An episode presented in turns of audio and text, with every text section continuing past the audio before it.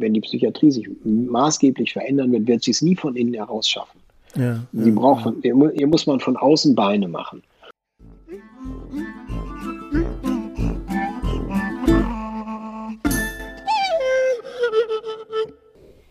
Hallo und guten Abend, liebe Hörerinnen und Hörer. Wieder mal ist der Wachsaal auf Tour, wie schon in der letzten Episode erwähnt, unterwegs in die Zukunft. Die Hauptstadt hat uns empfangen zur Tagung der DGSP, der Deutschen Gesellschaft für Soziale Psychiatrie, mit dem Titel Zukunft der Sozialpsychiatrie. Dieses mittlerweile nervige und hektische Berlin ist nur noch in Teilen eine zukunftsorientierte Stadt, wie ich finde, ein Ort der Träume. Er scheint, sie angekommen im Reigen vieler Großstädte, und irgendwie habe ich das Gefühl, wenn ich immer mal wieder hier in Berlin bin, es ist eher ein Ort des Lost.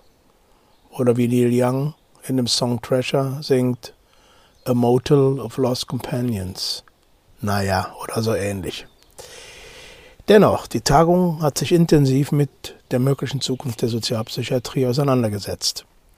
Das tut gut, das ist notwendig und auch überfällig. Es waren eine Menge Leute eingeladen, die auch vieles Interessante und Erkenntnisreiche mitgebracht hatten. Davon werde ich euch in dieser Episode einiges berichten. Ich werde Referentinnen und Referenten zu Wort kommen lassen, die alle mir die freundliche Erlaubnis dazu gegeben haben. Dafür vielen herzlichen Dank. Übrigens hat es mich nach Berlin noch weiter in den Osten der Republik geschlagen. Ich habe diese Episode meines Podcasts vom Wachsaal in die Gemeinde, 45 Jahre deutsche Psychiatrie, na und, also dann komplett unterwegs erstellt. Und Bernd Nickbohr hat seinen Musikbeitrag über die Pretty Things mir diesmal aus Köln geschickt, bevor er dann selbst aufgebrochen ist. Ja, nach Berlin. Die heutige Episode ist eine kurze, denn Mobilfunk technisch war es nicht so üppig, dafür aber Ostsee. Und ich erinnerte mich an einen Spruch, den ich vor einiger Zeit in Portugal am Atlantik gelesen habe. No Wi-Fi, enjoy the view. Jo, dann hört, was kommt. Am Anfang habt ihr schon Volkmar Aderholz Einschätzung zu einer möglichen Veränderung der Psychiatrie vor einiger Zeit ausgestrahlten Episode 18 dieses Podcasts gehört. Nun, jetzt los geht's. Klaus Obert ist diplomierter und promovierter Sozialpädagoge, langjähriger und er sagte ehemaliger Leiter der Sucht- und sozialpsychiatrischen Hilfen der Caritas Stuttgart und Vorsitzender des DGSP Landesverbandes Baden-Württemberg. Bitte Klaus. Wir haben uns in der Vorbereitungsgruppe auf fünf Schlüsselbegriffe geeinigt, die aus unserer Sicht für den sozialpsychiatrischen Diskurs nicht nur relevant, sondern für das sozialpsychiatrische Denken und Handeln auch prägend und bestimmend sind. Diese fünf Dimensionen, der Krankheitsbegriff, die Subjektorientierung, Partizipation, Normalität sowie Alltag und Lebenswelt, beanspruchen beileibe keinen Anspruch auf Vollständigkeit. Ich werde am Ende noch einmal kurz mit dem Verweis auf die Menschenrechte darauf zurückkommen. Die menschliche Natur und die Gesellschaft sind untrennbar miteinander und ineinander verwoben. Es geht doch gar nicht anders. Die menschliche Natur ist doch immer gesellschaftlich bestimmt. Aber der Begriff sozial meint auch die Schaffung und die oft mühselige und Geduld und langen Atem erfordernde Auseinandersetzung um gerechtere gesellschaftliche Verhältnisse, um deren weitere Demokratisierung, um deren, deren Absicherung gegen Angriffe von weniger demokratisch agierenden Akteuren und auch um die Verringerung von Armut und so weiter. Ist die Sozialpsychiatrie, so betrachtet und zusammengefasst, vorrangig als Frage formuliert natürlich, die gesellschaftskritisch, ethisch, politische Antwort auf das medizinische Modell naturwissenschaftlicher Prägung. Menschenrechte sind für mich, für uns, der bestimmende Hintergrund in der Konzipierung und Umsetzung der Sozialpsychiatrie. Dirk Richter ist Professor für psychiatrische Rehabilitationsforschung an der Bahner Fachhochschule und seit 2015 Leiter Forschung und Entwicklung am Zentrum Psychiatrische Rehabilitation der Universitären Dienste Bern. Etwas kompliziert, ziemlich lang. Als Soziologe und Pflegefachmann, das ist natürlich viel kürzer, sind seine Arbeitsschwerpunkte psychiatrische Epidemiologie und Rehabilitation sowie auch Pflege- und Aggressionsforschung. Aktuell ergründet er in mehreren Projekten die Auswirkungen der Pandemie auf die psychische Gesundheit und die psychiatrische Versorgung. Seit vielen Jahren aber beschäftigt er sich mit der umstrittenen Frage, was denn eine psychische Krankheit oder ein psychisches Problem eigentlich ist und nimmt dabei die Kontroversen und Dilemmata mit in den Blick. Auch in seinem heutigen Vortrag befasst er sich kritisch mit dem Begriff, auf dem im Grunde das gesamte psychiatrische Versorgungssystem beruht, die psychische Krankheit. Bitte. Ja, vielen Dank. Ja, meine sehr verehrten Damen und Herren, liebe Kolleginnen und Kollegen, ähm, ja, was ist eigentlich eine psychische Erkrankung? Wir haben uns ähm, in, der, in, der, Psychiatrie, aber auch insbesondere in der Sozialpsychiatrie diesen Krankheitsbegriff angewöhnt. Ähm, wir haben ihn äh, einfach übernommen von dem, was wir ähm, ja, aus der akademischen Psychiatrie, aus der, aus der Wissenschaft, äh, aus den Klassifikationssystemen, ICD, äh, Kapitel F, äh, im amerikanischen gibt es das DSM, ähm, das haben wir einfach übernommen und ich glaube, dass wir daran nicht wirklich gut getan haben, dass wir das zu unkritisch getan haben, äh, dass wir äh, ernsthaft darüber nachdenken müssen, was ist eigentlich Krankheit oder was behandeln wir, was betreuen wir, was begleiten wir da eigentlich. Und äh, das ist natürlich aus, in vielerlei Hinsicht relevant. Also die Frage, ist diese Person, bin ich psychisch krank, bin ich gestört? Schon da fängt es ja mit an, worüber reden wir eigentlich? Störung, Krankheit, Beeinträchtigung, ist ja alles völlig unklar. Und die Definition davon, die haben natürlich eine massive Bedeutung dafür, für die Finanzierung von Maßnahmen, für das Selbstverständnis von Betroffenen und Fachpersonen, für die Kommunikation zwischen Fachpersonen. So waren eigentlich Diagnosen mal äh, gedacht worden, dass sie eigentlich die Kommunikation erleichtern sollen. Ähm, natürlich gibt es auch viele Konflikte und äh, jemand, der sich mit Aggressionsforschung äh, lange beschäftigt hat, so wie ich, der weiß, dass das einer der Hauptanlässe ist für Konflikte. Dass nämlich der eine sagt, du bist krank und der andere sagt, ich bin nicht krank. Und die Frage ist, wer hat recht? Und ein besonders aktuelles, vielleicht auch besonders drastisches Beispiel sehen Sie hier. Das ist der Bericht über die Umsetzung der Behindertenrechtskonvention, die heißt ja offiziell ähm, Konvention über die äh, Rechte von Menschen mit Behinderung in der Schweiz. Und zwar ist es im äh, März äh, diesen Jahres äh, ähm, veröffentlicht worden. Äh, alle Staaten, die die UNBRK unterzeichnet haben, müssen sich regelmäßig quasi evaluieren lassen. Jetzt ist in der Schweiz der Bericht erschienen. In Deutschland ist es schon ein paar Jahre her, das war 2015 der letzte. Und man muss sagen, das ist verheerend, was da festgestellt wurde. Ja, es wurde zum Beispiel schon äh, grundsätzlich festgestellt, es gibt Gesetze, welche die Rechtsfähigkeit von Betroffenen bestreiten und diese unter eine gesetzliche Vertretung stellen. Die UNBRK fordert die Abschaffung der gesetzlichen Vertretung von gesetzlicher Betreuung oder wie es in der Schweiz heißt, Beistandschaft. Ähm, es, man äußerte sich besorgt darüber, dass es äh, Bestimmungen gibt, die die unfreiwillige Unterbringung und Behandlung von Menschen mit psychosozialen Behinderungen erlauben. Den Gebrauch medizinischer Zwangsmaßnahmen und Behandlung chemische, körperliche, mechanische Fixation, Isolationen in psychiatrischen Institutionen, die Institutionalisierung in Heimen und nicht zuletzt, und das ist auch eines meiner Themen äh, in der psychiatrischen Rehabilitation, die Absonderung von Menschen mit Behinderungen im geschützten Arbeitsmarkt. Die UNBRK fordert die Abschaffung der Werkstätten. Ja?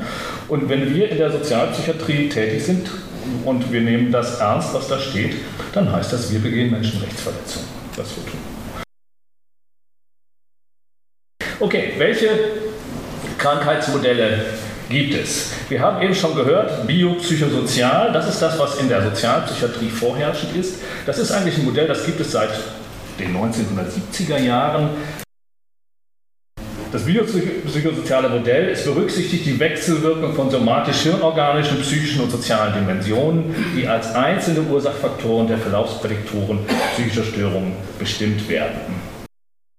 Ja, also biopsychosozial, ähm, die Leute, die sich damit kritisch auseinandersetzen, ja, irgendwie hängt alles mit allem zusammen und keiner weiß, was das eigentlich ist. Und ähm, ein Stück weit ist das auch so und daran gibt es auch sehr viel Kritik. Also gerade das biopsychosoziale Modell ist in der Philosophie der Psychiatrie sehr umstritten. Es gibt schon seit geraumer Zeit einen Abgesang darauf und es gibt auch neue äh, oder Neuversuche, das wieder neu zu belegen. Oder fangen wir noch, noch weiter vorne an. Sie sehen, es gibt unterschiedliche ähm, Orientierungen. Es gibt einmal eine biologisch dominierte Forschung, vor allem auch in der ärztlichen Profession, was dort sehr verbreitet ist, was sehr, wie gesagt, biologisch ähm, basiert ist. Es gibt dann aber auch eine sozialpsychiatrisch, vielleicht nicht ärztlich äh, professionelle äh, Orientierung und es gibt ähm, auf der rechten Seite ähm, nutzende, betroffene Aktivistinnen und Aktivisten, die ganz eigene Vorstellungen davon haben, was eigentlich ein psychisches Problem oder wie man das auch immer benennen will, was das eigentlich ist. Aber der Reihe nach, was, fangen wir an. Fangen wir an mit dem, was in der, sozusagen der, in der Biowissenschaft äh, heutzutage am, sozusagen am, meisten äh, vorherrschend ist, das ist eine Hirnstörung. Im Englischen gibt es einfach diesen schönen Begriff des Kinds, ein Natural Kind, ein natürliches Ding. Eine Depression ist wie ein Tumor. Und wenn wir nur die Hirnstrukturen genügend erforschen, dann finden wir irgendwann diejenige, die für eine Depression oder für eine Psychose verantwortlich ist. Dann gibt es den Begriff der schädlichen Dysfunktion, Harmful Dysfunction. Das ist etwas, das sehen Sie gleich noch in der ICD-11-Definition psychischer Störungen. Ähm, das ist etwas, was im Hintergrund läuft, äh, eine Dysfunktion der Psyche, eine Dysfunktion auch des Gehirns, die mit irgendwelchen Schaden verbunden ist. Dysfunktion alleine reicht nicht, es muss ein Schaden sein. Dann gibt es eben das biopsychosoziale Modell. Es gibt tatsächlich auch Leute, die nennen es ein Practical Kind. Wir wissen nicht genau, was das ist. Es ist ein praktisches Ding. Wir wissen nicht genau, was eine psychische Krankheit ist. Wir nennen das einfach mal so. Auch darüber kann man diskutieren. Dann gibt es ein psychologisches Modell, das werde ich Ihnen gleich noch kurz vorstellen. Dann gibt es den bekannten Recovery-Ansatz, der irgendwo zwischen Störung, Krankheit und Nichtstörung angesiedelt ist, ähm, der auch sehr unterschiedlich definiert wird äh, von ähm, vielen Betroffenen, die sagen, ja, ich bin sozusagen auf der, auf der Genesungsreise, aber ob ich jemals krank gewesen bin, ist nicht zwingend damit notwendig. Dann gibt es das Konzept der psychosozialen Behinderung, Psychosocial Disability. Das wird vor allem im Zusammenhang mit der UNBRK ähm, definiert von äh, nutzenden, äh, betroffenen Organisationen, ähm, die sagen, Behinderung ist etwas, auch dazu werde ich am Ende noch kommen, ist etwas, was uns sozusagen von der Gesellschaft zugemutet wird. Nicht wir sind behindert, sondern die Gesellschaft behindert uns in dem, wie wir sind. Dann gibt es den aktuell sehr hoch gehypten Begriff und ich finde auch zu Recht hoch gehaltenen Begriff der Neurodiversität. Ähm, Neurodiversität heißt, ich bin anders. Mein Kopf ist einfach anders strukturiert als der von neurotypischen Menschen. Ob diese Trennung gut ist, ist einmal dahingestellt. Ähm, man findet das bei äh, Menschen mit Autismus, also man sagt gar nicht mehr Menschen mit Autismus, sie sagen selber wieder, wir sind Autisten, wir sind nicht Menschen mit Autismus. Auch da ändert sich wieder etwas, das hat auch was mit Identität zu tun. Ähm, das äh, findet man bei der Mad Pride-Bewegung, ne, analog zu Gay Pride, wir sind verrückt und das ist auch gut so. Und das findet man und jetzt wird es vielleicht für den einen oder für die andere von Ihnen etwas schwierig, das nachzuvollziehen, in der Pro-Ana-Bewegung. Das sind die Frauen mit einer Anorexie, die sagen, es ist unser gutes Recht zu hungern. Niemand hat das Recht, das krank zu nennen. Da kommen wir dann schon in ethische, spätestens da kommen wir in ethische Dilemmata rein, auch da werde ich noch drauf zu sprechen kommen. Und dann gibt es am Ende diejenigen, die sagen, das gibt es alles gar nicht. It's a non-kind. Das ist ein Mythos. Thomas Schasch, 1960, wird bis heute zitiert, wird bis heute viel darüber geschrieben, psychische Krankheit ist einfach nicht existent. Das ist einfach eine Erfindung, um Menschen, die nicht ganz in der Spur sind, einzubauen. Und die Frage ist, wer hat jetzt recht? Und das erste Fazit lautet, das Krankheitskonzept ist von elementarer Bedeutung. Es existieren zahlreiche sich widersprechende Modelle. In der Sozialpsychiatrie dominiert das biopsychosoziale Modell und ein großer Teil der Bevölkerung ist von der Existenz psychischer Krankheit überzeugt und ein kleinerer Teil lehnt das Konzept für sich ab. So, was wissen wir über psychische Störungen? Und das Interessante, was ich Ihnen jetzt versuche nahezubringen, und jetzt wird es ein bisschen, es geht jetzt ein bisschen in die Neurowissenschaften und es hat aus bestimmten Grund es in die Neurowissenschaften, weil es nämlich aktuell die Neurowissenschaften sind und es sind nicht die Soziologen und Soziologinnen, es sind nicht die Antipsychiatrie-Aktivistinnen der 1960er, 1970er Jahre, die jetzt sagen, wir wissen das eigentlich gar nicht mehr. Die Neurobiologen sagen jetzt, wir finden das, was ihr im DSM, was ihr im ECD äh, niedergeschrieben steht, das finden wir gar nicht in unseren Daten das ist biologisch gar nicht vorhanden. Und das finde ich das Interessante und Spannende zurzeit und ähm, das möchte ich Ihnen jetzt in aller Kürze äh, nahebringen. Fangen wir einfach darüber an, was ist eigentlich die Psyche? In der Neurowissenschaft wird gar nicht mehr über Psyche geredet, es wird auch nicht über Geist geredet oder über Seele, man redet über Bewusstsein. Und Sie sehen dort aktuell basierte neurobiologische Theorien über das menschliche Bewusstsein. Das können Sie natürlich alles nicht lesen, muss auch nicht sein. Soll einfach nur zeigen, es gibt zurzeit ungefähr mehr als 20 unterschiedliche Theorien darüber, was ein Bewusstsein ist. Erste Schlussfolgerung, wir wissen das gar nicht, was das ist. Diese Theorien widersprechen sich nämlich, auch fundamental. Es gibt auch Leute, die sagen, ernsthafte Philosophen, Colin McGinn, der hat ein Buch darüber geschrieben vor ein paar Jahren, der nennt es ein Mysterium. Wir werden das nie herausfinden. Das Bewusstsein ist ein Mysterium, äh, Mysterium, wo das menschliche Gehirn oder die menschliche Intelligenz das niemals enträtselt. Wir sind schlicht und ergreifend zu dumm dafür, um das zu enträtseln. Es gibt aber auch andere, die sagen, das ist eine Illusion. Es gibt gar keine Bewusstsein, sondern das ist unser Gehirn, was uns und was über die Evolution hinweg versucht, uns das vorzuspielen, dass wir ein Bewusstsein haben. Das ist auch eine ernsthafte Theorie. Und die ist nicht ganz von ungefähr, diese Theorie. Aktuell geht man in den Neurowissenschaften davon aus, dass das menschliche Gehirn eine bestimmte Funktion hat im Rahmen der Evolution, nämlich Vorhersagen zu machen. Nicht groß über Dinge nachzudenken, sondern Vorhersagen zu machen über soziale Situationen und über mögliche Gefahren. Ich habe Ihnen die ganzen Zitate, die da sind, die stammen alles in der Regel aus dem Englischen, die habe ich übersetzt. Wir schreiben uns eine subtile Substanz Bewusstsein zu. Ja, wir wissen das gar nicht, ob wir das haben, aber wenn wir kommunizieren, gehen wir davon aus, unser Gegenüber hat ein Bewusstsein. Ob das wirklich so ist, wissen wir nicht. Das ist so ähnlich wie mit dem freien Willen. Sie kennen vielleicht die Diskussion mit dem freien Willen vor ein paar Jahren. Auch da geht man mittlerweile eigentlich davon aus, dass wir den nicht haben. Auch wenn wir davon überzeugt sind. Ja, das ist einiges von dem, was ich Ihnen erzähle, ist wirklich kontraintuitiv, ist gegen den Alltag. Das finde ich auch ein interessanter Kontrast, weil es um Alltag und Lebensweltorientierung, da erleben wir viele Dinge einfach anders, als das zurzeit in den Neurowissenschaften ähm, beschrieben wird. Was mich sehr angesprochen hat, ist der Begriff der kontrollierten Halluzination. Unser Alltagskonzept von Wahrnehmung, von Erkenntnis ist, da steht ein Laptop, dieser Laptop sendet eine sensorische, sensomotorische, wie auch immer, äh, Information an mein Gehirn und ich erkenne das. Aktueller Stand in den Neurowissenschaften? Nein, so funktioniert es nicht. Wir haben ein Konzept vom Laptop im Kopf und, oder von dieser Tasse, die dort steht. Und deshalb sehen Sie da die, den, den, auf der rechten Seite den Pfeil, der eigentlich in Richtung Tasse geht und wir haben ein Konzept von der Tasse im Kopf und wir gleichen dieses Konzept oder mit den Informationen ab. Kontrollierte Halluzination. Wir alle halluzinieren permanent. Das Normale ist kein friedlicher Begriff.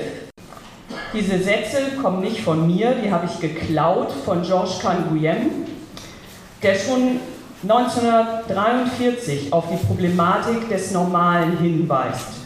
Nichtsdestotrotz bildet auch heute noch das Normale die Differenzkategorie zur psychischen Krankheit und die wiederum ist Anlass für professionelle Hilfe. So nimmt Stefan Weinmann, den ich an dieser Stelle ganz herzlich willkommen heiße. Heute sozusagen die kritische Reflexion, die Kanguyen so früh schon angestoßen hat, wieder auf, indem er auf die Problematik des Normalen in der Sozialpsychiatrie hinweist und sie in den Mittelpunkt seines Vortrags stellt. Stefan Weimann ist Facharzt für Psychiatrie und Psychotherapie und auch Gesundheitswissenschaftler. Er arbeitet derzeit am Klinikum für Psychiatrie, Psychotherapie und Psychosomatik am Vivantes Klinikum am Urban Berlin als Oberarzt, wo er auch für innovative Versorgungsprojekte zuständig ist. Herzlich willkommen. Also es ist schwer, normal zu sein in der Psychiatrie, zumindest in der Klinik. Ähm, also die Medizin und insbesondere die Psychiatrie ähm, haben sich ja sehr schwer getan und tun sich sehr schwer in der Bestimmung dessen, was normal ist. Und ähm, auch in der Abgrenzung, das haben wir gerade gehört, äh, sowohl von Gesundheit und Krankheit äh, als auch äh, von normal und abweichend. Ja, Psychiatrie ist, ist die, das Fachgebiet der Dilemmata, haben wir ja schon gerade eben gehört, die sich irgendwie so halb auflösen lassen, aber doch ähm, häufig nicht. Ähm, ja, also für mich wird die Kategorie Normalität als Wertaussage, das ist ja so ein soziales Konstrukt, eigentlich immer, gewinnt immer weniger an Bedeutung. Ähm, es ist ein gesellschaftliches Konstrukt, das uns aus meiner Sicht nicht weiterhilft, äh, sondern irgendwie auch in die Irre führt. Also viel wichtiger ist es, sich mit der Motivation von Menschen auseinanderzusetzen, äh, mit den sozialen Zusammenhängen, in denen sie in Anführungszeichen nicht normal sind und ähm, da sind ganz viele Beispiele von Menschen, die eben ringen ähm, in a world with uncertainty and danger. Ne? Und das erleben wir jetzt ja auch zunehmend. Wir sind nicht in einer sicheren Welt, äh, sowohl makro als auch mikro, ähm, in dieser Welt, dass Menschen damit ringen, ein sinnvolles Leben zu führen. Also nicht die Verlagerung quasi von äh, psychisch Kranken in die Gemeinde, äh, erfordert, dass wir eben neben den psychiatrischen Kompetenzen auch noch psychosoziale Beziehungskompetenzen brauchen, ne, sondern psychiatrische Kompetenzen sind primär psychosoziale ne, und Beziehungskompetenzen. Ne. Das ähm, als Gedanke. Ähm, das Normale spielt, sage ich mal, in der Gesamtbeschäftigung mit, der, mit psychischem Gesundsein und Kranksein und psychischem Wohlbefinden eine große Rolle. Ähm, sollte es aber nicht. Und dass wir uns jetzt besonders mit diesem Begriff beschäftigen, hat aus meiner Sicht auch damit zu tun, dass, die, ähm, dass wir uns damit abgefunden haben, dass soziologische Konzepte eigentlich gar keine so eine große Rolle mehr gespielt haben in den letzten 20, 30 Jahren in, der, äh, in, den, in, den, Diskussionsbeiträgen. Ne?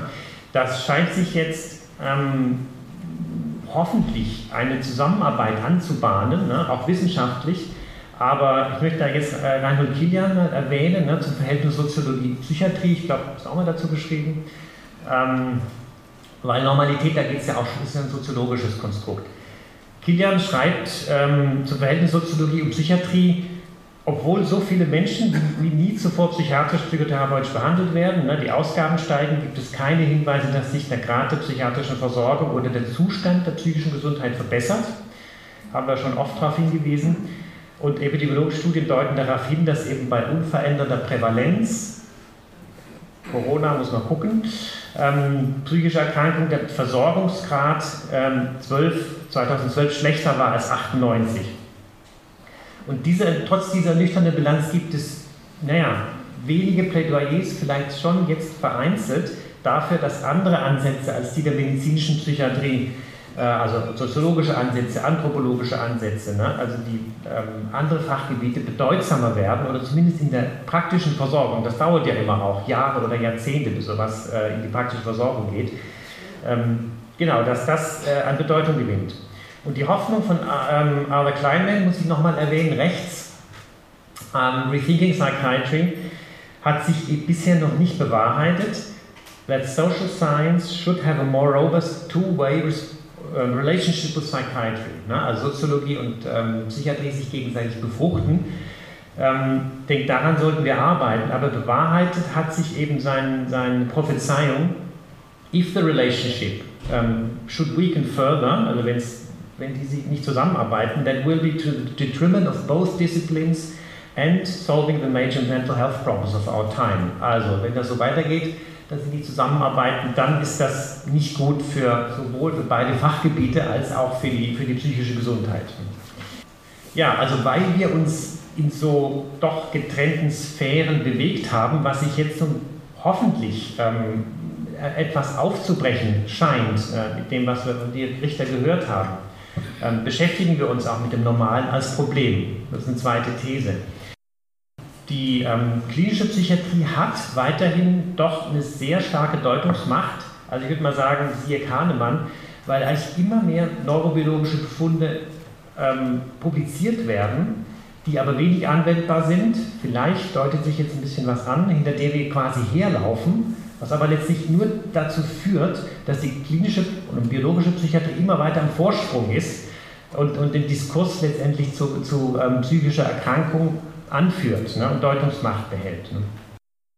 Also normal, nochmal kurz zur Wiederholung, ähm, es gibt nichts Greifbares, weder ähm, ähm, Ergebnisse aus, aus äh, weder statistische ähm, Daten zu dem, äh, was normal ist, noch was nicht normal ist, das hilft uns. Es gibt keine juristische, auch keine menschenrechtliche Definition. Menschenrechte gelten für alle. Ne? Ähm, es gibt keine Hinweise, was in der Standard ist. Also Normalität ist ein Konstrukt ähm, und ähm, auch die psychiatrische, die medizinische Definition, auch die Definition von positiver psychischer Gesundheit, die sehr weit ist, Zustand des Wohlbefindens, in dem man sozusagen autonom seine Angelegenheiten erledigen kann und mit den Widrigkeiten des Lebens einigermaßen zurechtkommt ähm, produktiv arbeiten kann, einen Beitrag zur Gemeinschaft leisten kann. Auch das ist so ähm, ja, schön wie allgemein und unbrauchbar.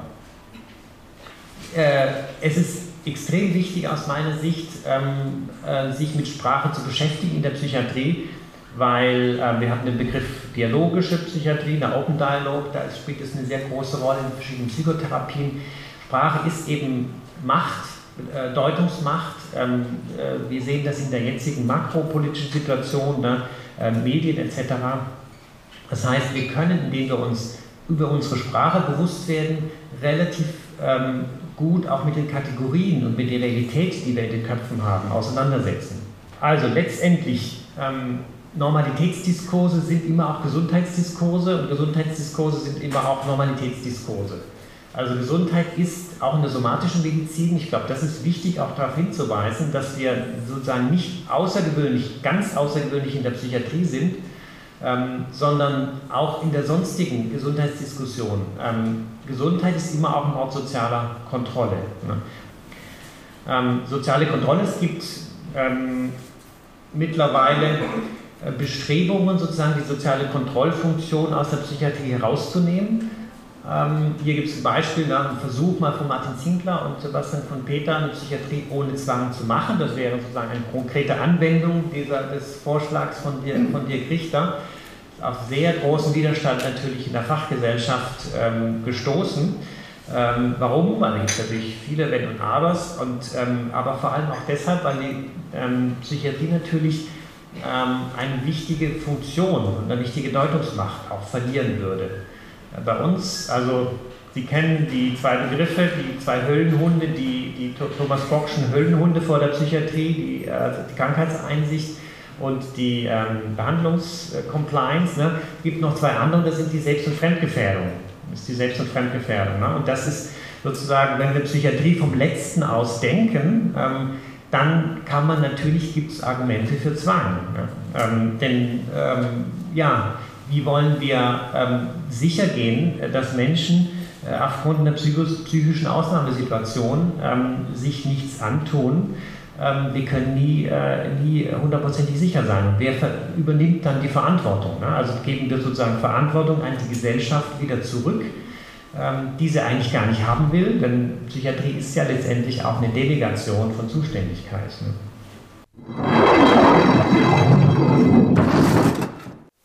Hi Klaus und alle, die uns zuhören. Diesmal ist es ein bisschen andersrum. Du bist in Berlin, ich bin in Köln. Morgen bin ich in Berlin und dann bist du bald wieder in Köln. Aber wir podcasten trotzdem. Letztes Mal ging es um Rockmusik neueren Datums. Heute geht es wieder zurück in der Zeit. Die Stones sind anlässlich ihres 60-jährigen Bestehens auf Europatour. Zum ersten Mal ohne Charlie Watts, der im vergangenen Jahr im Alter von 80 Jahren verstarb.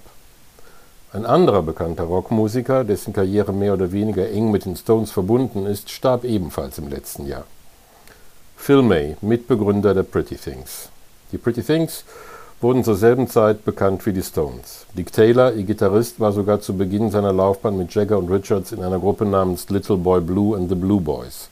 Der Name sagt es schon, es handelte sich um eine Bluesband. Taylor verließ die Band bald, weil er statt der Leadgitarre Bass spielen sollte. Der Rest ist Geschichte und wie gesagt, die Stones sind derzeit wieder auf Tour und werden von der Presse gefeiert. Aber mir geht es um die Pretty Things. Zu Beginn spielten auch sie wie die Stones Songs der US-amerikanischen Bluesgrößen wie Muddy Waters, Chuck Berry und Phil Bo Diddley. Auch ihre eigenen Kompositionen standen eindeutig in dieser Tradition und klangen fast wie alte, neu eingespielte Originaltracks der Blues-Heroen.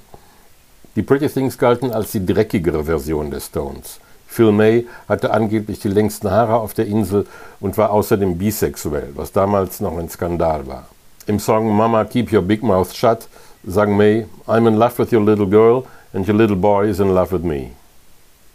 Ihre ersten Hits waren harter, weißer Rhythm and Blues. Wie einflussreich die Pretty Things waren, zeigt sich unter anderem daran, dass David Bowie für sein Pin-Ups-Album gleich zwei Songs der Pretty Things coverte, Rosalind und Don't Bring Me Down. In Bowies Adressbuch stand die Telefonnummer von Phil May unter Gott. Mitte der 60er Jahre widmeten sich auch die Pretty Things der Bewusstseinserweiterung. Unter anderem entstand der Track LSD, der natürlich von der BBC nicht gespielt wurde. Aber auf den kreativen Output der Band hatten die Drogen natürlich ihre Auswirkungen. May sagte damals, Acid änderte mein Leben. Ich sah die Dinge vollkommen anders und hatte das Gefühl, ich würde alles bis zu einem gewissen Punkt kontrollieren können.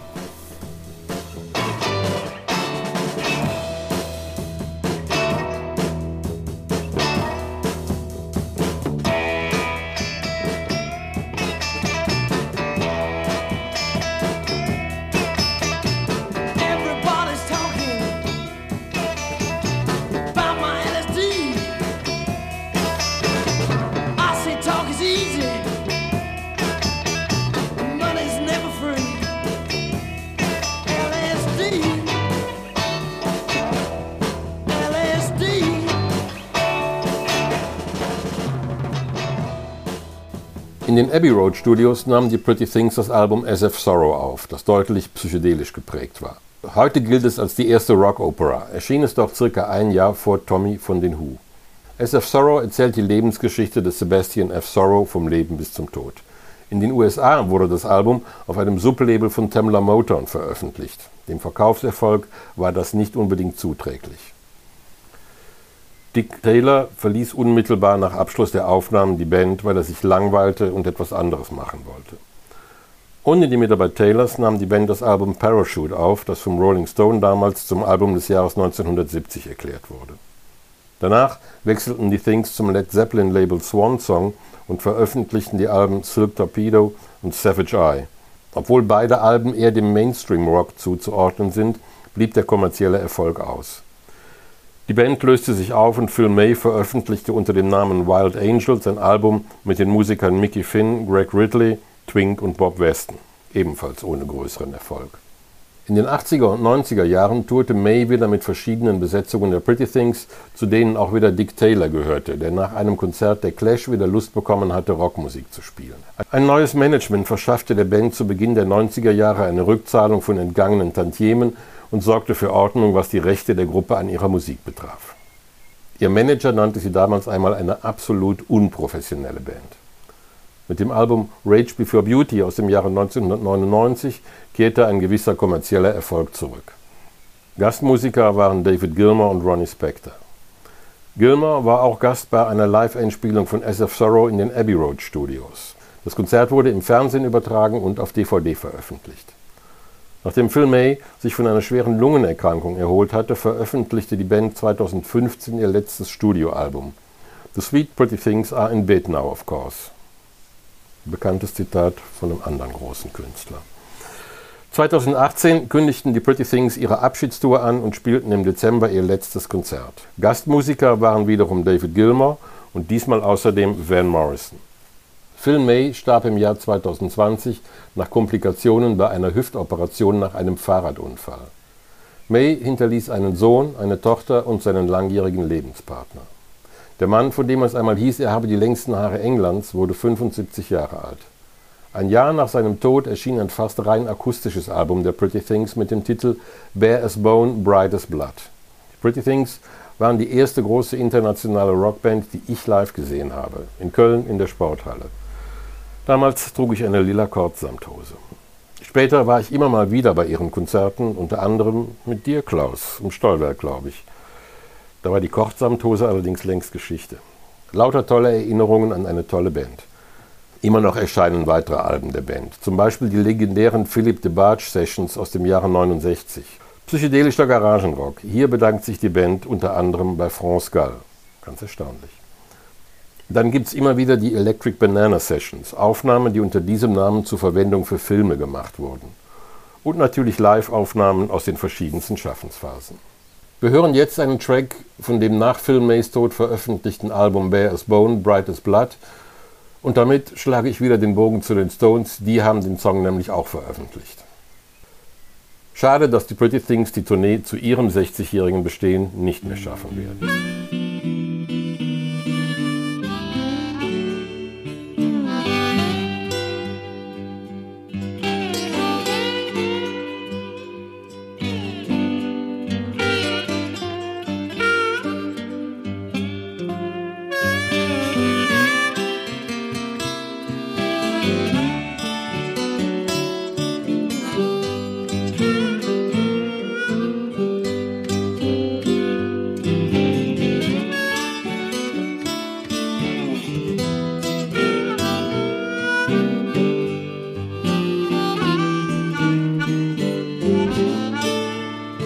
Followed her to the station, a suitcase in my hand. Yes, I followed her to the station, a suitcase in my hand. It gets hard, it gets so hard when all your love's in vain, all your love's in vain. But when the train rolled into the station, I looked her in the eye. When the train rolled into the station, I looked her in the eye.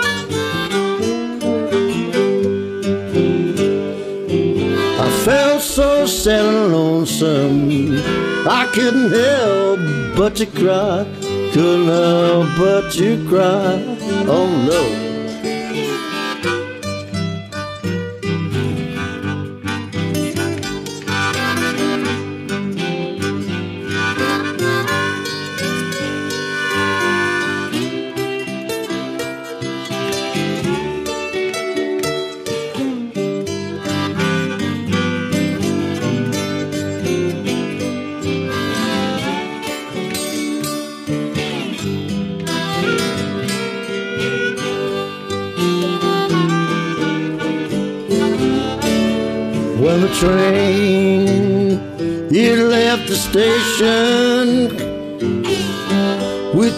Lights on behind.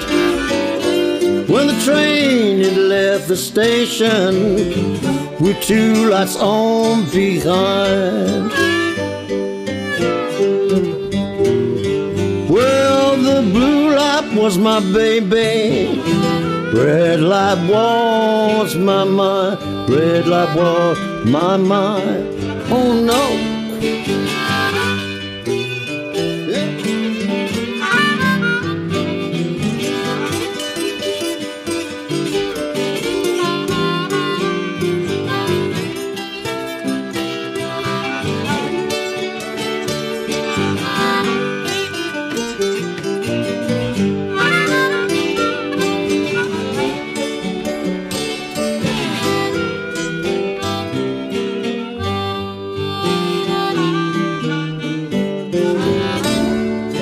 Train it left the station.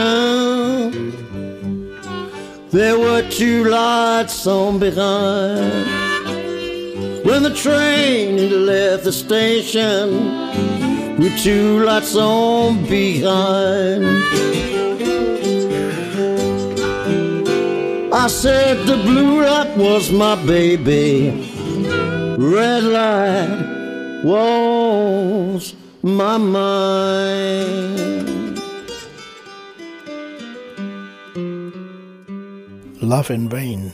Hoffe, dass der Beginn der Auseinandersetzung über die Zukunft der sozialen Psychiatrie nicht vergeblich ist, sondern einen neuen Push bringt. Und ich werde in der nächsten Episode weiter darüber berichten. Äh, diese Episode findet allerdings erst am 15. Juli statt, also dann wird die veröffentlicht, weil wir in den Sommermonaten pünktlich zum Beginn der ersten äh, Hitzewelle in Deutschland, das heißt, wir werden jetzt im Juli und August und auch im September immer nur eine Episode pro Monat herausgeben. Äh, am 7. Oktober, das ist nun weiß Gott noch wirklich lange hin, wird es dann wieder die, den regulären 14-Tage-Rhythmus geben. Nachzutragen ist auf jeden Fall noch äh, die einleitende und vorstellende Stimme der Referenten äh, ist und war Nicole Duveneck, äh, Pflegewissenschaftlerin und äh, Moderatorin der Tagung in Berlin gewesen. Ja gut, hoffe es war nicht zu zukunftsträchtig heute. Ja, Qualität dieser Episode hat vielleicht etwas gelitten, dadurch, dass alles mobil aufgenommen wurde. Ich hoffe, das geht trotzdem und wir hören uns dann wieder am 15. Juli. Bis dahin schon mal schöne Sommerzeit. Tschüss.